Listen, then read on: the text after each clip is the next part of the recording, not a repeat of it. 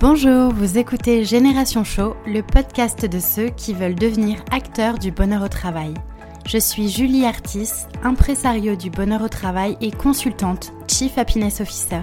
Je suis ici pour partager avec vous des clés pour se sentir plus épanoui au travail et permettre à ceux qui veulent agir au quotidien sur leur lieu de travail de disposer des bons outils. À travers ce podcast, je pars aussi à la rencontre de celles et ceux qui ont décidé de faire du bien-être au travail leur mission au quotidien, parmi lesquels les Chief Happiness Officers. Génération Show est un podcast que je publie tous les mardis. Pensez à vous abonner pour ne pas rater les nouveaux épisodes. Et si vous venez juste de me rejoindre, bienvenue Je vous conseille d'écouter l'épisode 0 dans lequel je me présente un peu plus en détail. Je suis très heureuse de partager ce nouvel épisode avec vous. Installez-vous confortablement, c'est parti Bonjour, alors je suis très heureuse d'être de retour sur le podcast Génération CHO. C'est vrai qu'il y a quelques semaines qui se sont écoulées depuis le dernier épisode. Et effectivement, je m'étais fait quand même la promesse d'être le plus régulière possible. Mais voilà, personne n'est infaillible et voilà, j'ai fait un petit pas de côté là ces, ces quelques dernières semaines. Et pour être très honnête avec vous, en fait, j'avais vraiment besoin de mettre le podcast en pause j'ai pour habitude de beaucoup écouter mon intuition et il y avait quelque chose qui ne collait plus dans la façon dont je voulais aborder le podcast. Je me suis rendu compte en y réfléchissant que j'avais perdu un petit peu l'essence du message que, à la base, je voulais faire passer il y a un an quand j'ai créé la chaîne de podcast, qui était de démocratiser ce passionnant métier qui est le métier de Chief Happiness Officer, et puis inspirer, donner des clés à celles et ceux qui voulaient mener des actions dans les entreprises et devenir les ambassadeurs du bonheur au travail. Ce rôle de CHE me tient vraiment à cœur parce que je suis convaincue de l'importance de ce rôle dans une organisation et je voulais, à travers ce podcast, vous faire découvrir des personnes qui ont pris aussi ce rôle très à cœur pour vous montrer qu'il est possible de faire plein de choses, de mettre en place des actions en faveur de l'épanouissement de chacun, peu importe finalement le secteur dans lequel on travaille, peu importe la fonction qu'on occupe, ni l'ancienneté qu'on a, etc. Il se trouve que durant ces 12 derniers mois, euh, au lieu de vraiment vous faire partager des euh, regards et des expériences de personnes du coup qui ont pris ce rôle de CHO, eh bien je vous ai davantage partagé des points de vue, des interviews de consultants, de spécialistes et d'experts du sujet du bien-être au travail. Alors, je suis très reconnaissante de tous ces beaux échanges. Vraiment, j'insiste là-dessus. Je suis très reconnaissante de tous ces échanges que j'ai pu avoir. Et d'ailleurs, si il y a certaines de ces personnes qui écoutent actuellement cet épisode, je vous dis un grand merci parce que ça a été pour moi d'une richesse inestimable. Et j'espère que pour vous aussi, tous ces interviews vous ont inspiré et vous ont permis de prendre réellement conscience qu'une autre façon de vivre le travail est possible. Mais voilà, depuis un moment déjà, euh, je vois et je côtoie de plus en plus de personnes autour de moi qui s'intéressent vraiment à cette question du bien-être au travail, qui aimeraient impulser une dynamique sur ce sujet dans l'entreprise dans laquelle ils travaillent, mais qui ne savent pas trop comment s'y prendre. Et je vois aussi plein de personnes qui s'intéressent réellement au métier de CHO, ou en tout cas à la fonction qu'elle représente, parce qu'ils sont animés par cette envie d'améliorer leur propre bien-être au travail et puis aussi celui de leurs collaborateurs. Et je trouve ça vraiment génial que les consciences s'éveillent à ce point sur ce sujet. Moi, ça me donne vraiment foi en un avenir du travail qui sera de plus en plus tourné vers l'humain, vers les richesses de chacun, vers des messages plus positifs, etc. Ça, c'est vraiment super.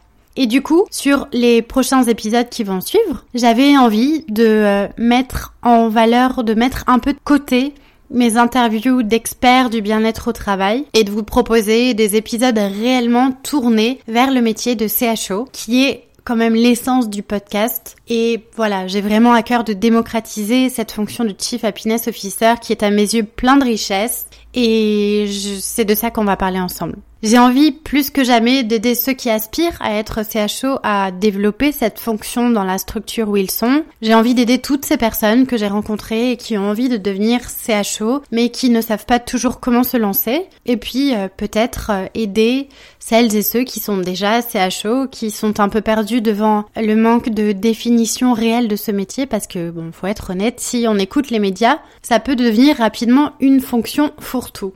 Et du coup, pour cette nouvelle série d'épisodes, je voulais vous parler d'un problème que je constate régulièrement quand je discute avec les personnes qui sont Chief Happiness Officer. C'est un problème récurrent qui freine souvent pour avancer et qui empêche ces personnes de suivre leur élan de cœur, on va dire, et devenir vraiment la personne auquel elles aspirent pour impulser le bien-être dans une organisation. Ce problème, on l'a tous vécu de toute façon, quel que soit le sujet, c'est le problème de légitimité. Se sentir légitime pour se lancer, pour oser être le Chief Happiness Officer auquel on aspire, pour oser lancer cette démarche de bien-être au travail à laquelle on croit tellement, le problème de légitimité, il est réel. Et à l'époque où je me suis lancée en tant que Chief Happiness Officer, vous savez, bon, c'était il y a déjà quelques années maintenant, eh bien, j'ai vécu aussi cette problématique de légitimité, de me sentir crédible. Je me rappelle, j'ai vécu cette peur de ne pas être prise au sérieux par mes collègues de travail quand je leur parlerai de bien-être au travail. J'ai vécu ce fameux syndrome de l'imposteur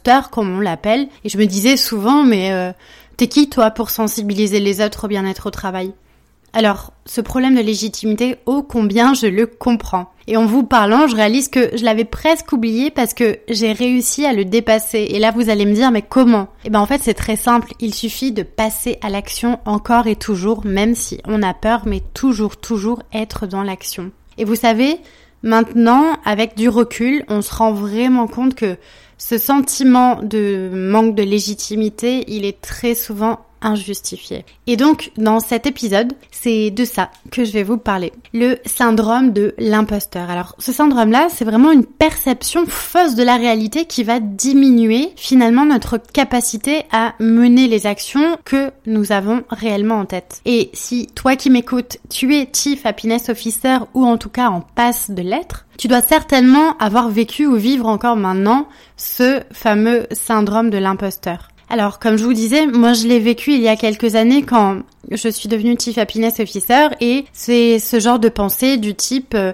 tu te dis peut-être que tu es pas suffisamment à la hauteur pour être l'ambassadeur du bonheur au travail auquel tu aspires dans son organisation.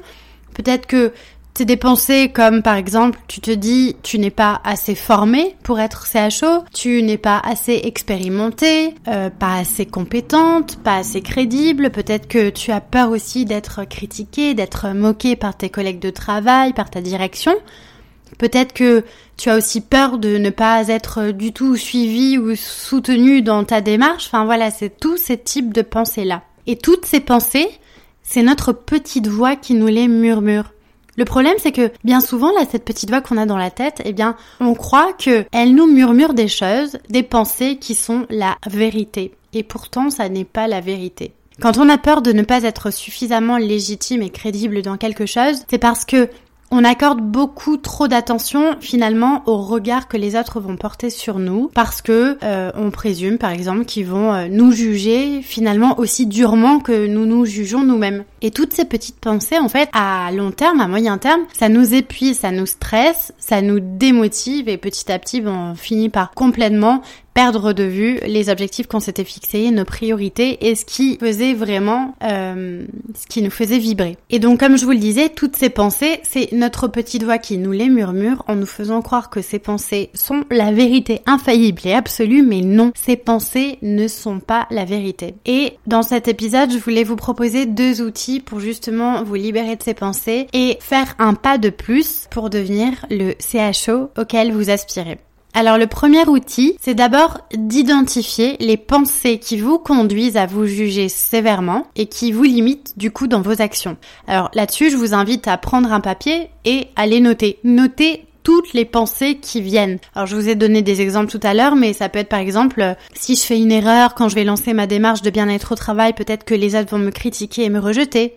Si je leur parle de bonheur au travail, ils vont pas du tout me prendre au sérieux. Si je parle du métier de Chief Happiness Officer, on va me regarder vraiment bizarrement, c'est sûr. Ah non, j'ai pas de valeur à apporter aux autres. Ou alors je ne suis pas du tout formée pour parler de bien-être au travail. Qui je suis moi pour parler de bien-être au travail? Ou alors si je lance la démarche, il faut vraiment que tout soit parfait dans tout ce que je vais faire. Alors notez toutes ces pensées-là. Notez-les sur un papier telles qu'elles vous viennent.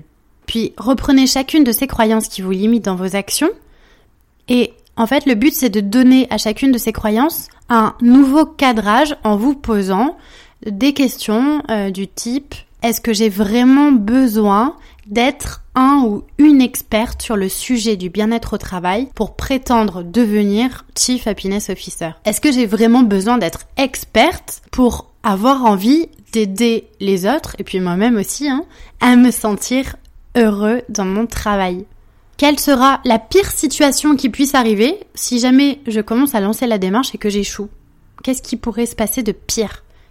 Et est-ce que ce serait vraiment aussi terrible que ce que je m'imagine? Pouvez-vous demander aussi, est-ce que les autres, ceux qui font déjà ça, est-ce qu'ils ont vraiment beaucoup plus de compétences que moi pour faire la même chose? La dernière fois que j'ai fait des erreurs, est-ce que j'ai été aussi critiquée et rejetée que je me l'imagine? Quelles sont les conséquences, quels sont les effets que mes croyances limitantes ont sur moi actuellement? Est-ce que toutes ces pensées-là, elles ont des conséquences négatives sur ma vie? Est-ce qu'elles font augmenter mon niveau de stress? Est-ce qu'elles me démotivent? Est-ce qu'elles ont même des impacts sur mes relations? Et comment je me sentirais du coup si je pouvais enfin croire que je suis faite pour être CHO Comment je me sentirais si j'avais toutes les cartes en main selon moi pour devenir un Chief Happiness Officer? Le fait de vous poser ce genre de questions, allez-y, essayez et je peux vous assurer que réellement ça va vous aider à prendre du recul pour diminuer progressivement la pression que ces pensées, que ces croyances limitantes exercent sur vous. Et c'est en faisant ça, ce cheminement de questions, à noter vos croyances limitantes et faire ce cheminement de questions, que vous allez commencer à vous libérer un petit peu de ces pensées qui vous limitent du coup et passer à l'action pour être le CHO auquel vous aspirez. Le deuxième outil pour vous soulager de ce fameux syndrome de l'imposteur qui nous cache un petit peu la vie parfois consiste à mieux définir euh, votre vision personnelle et les objectifs que vous avez à moyen et long terme. Posez-vous réellement la question de pourquoi vous avez envie d'impulser une vraie démarche de bien-être dans votre entreprise? Pourquoi vous vous sentez animé par ce sujet? Quelles sont les émotions que cela génère en vous quand vous vous imaginez Chief Happiness Officer et que vous êtes un vrai chef d'orchestre de l'entreprise en aidant réellement les gens à bien vivre le travail Qu'est-ce qui vous anime dans ce rôle? Lorsque vous savez où vous allez, si vous êtes suffisamment clair avec ce qui vous anime et avec vos objectifs, vous trouverez le moyen de passer à l'action. Et je vous invite vraiment à visualiser, à vous visualiser en train de réussir ce que vous souhaitez accomplir sans chercher à tout faire à la perfection. Parce que essayer d'atteindre la perfection, par contre, et je, je, sais de quoi je parle, hein, atteindre l'imperfection, c'est eh ben, procrastiner euh, de façon régulière. Donc ne cherchez vraiment pas à tout faire à la perfection. L'important, c'est vraiment d'avancer, pas d'être parfait.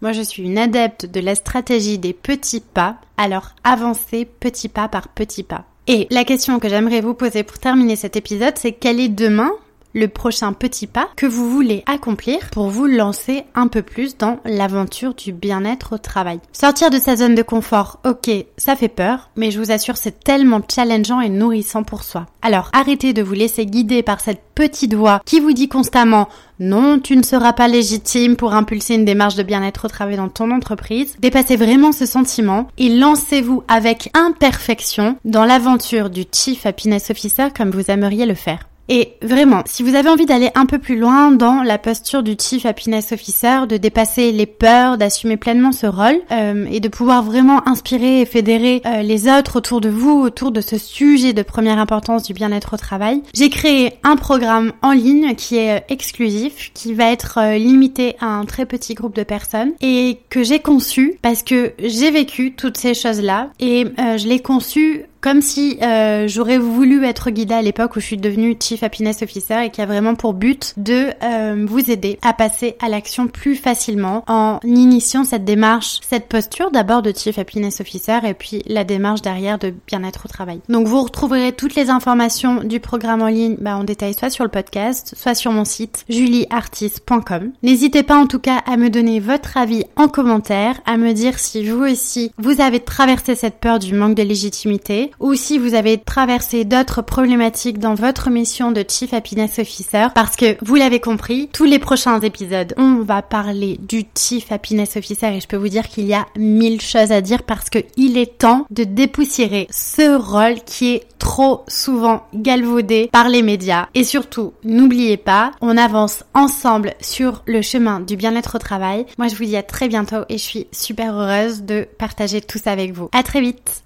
Voilà, c'est tout pour aujourd'hui. Mille merci d'avoir écouté jusque-là. Une dernière petite chose avant de nous quitter. Si le podcast vous plaît, je vous invite à m'écrire un petit commentaire ou à me mettre 5 étoiles. C'est le plus simple pour m'aider à faire connaître le podcast et ça me fera aussi très plaisir. Si vous souhaitez me contacter, me poser des questions ou bien m'envoyer vos feedbacks, je serai ravie de vous lire et de vous répondre. Vous pouvez me retrouver sur mon compte Twitter, at julieartis, ou sur Instagram avec le pseudo Génération Show. Encore un immense merci et je vous dis à très vite pour un nouvel épisode.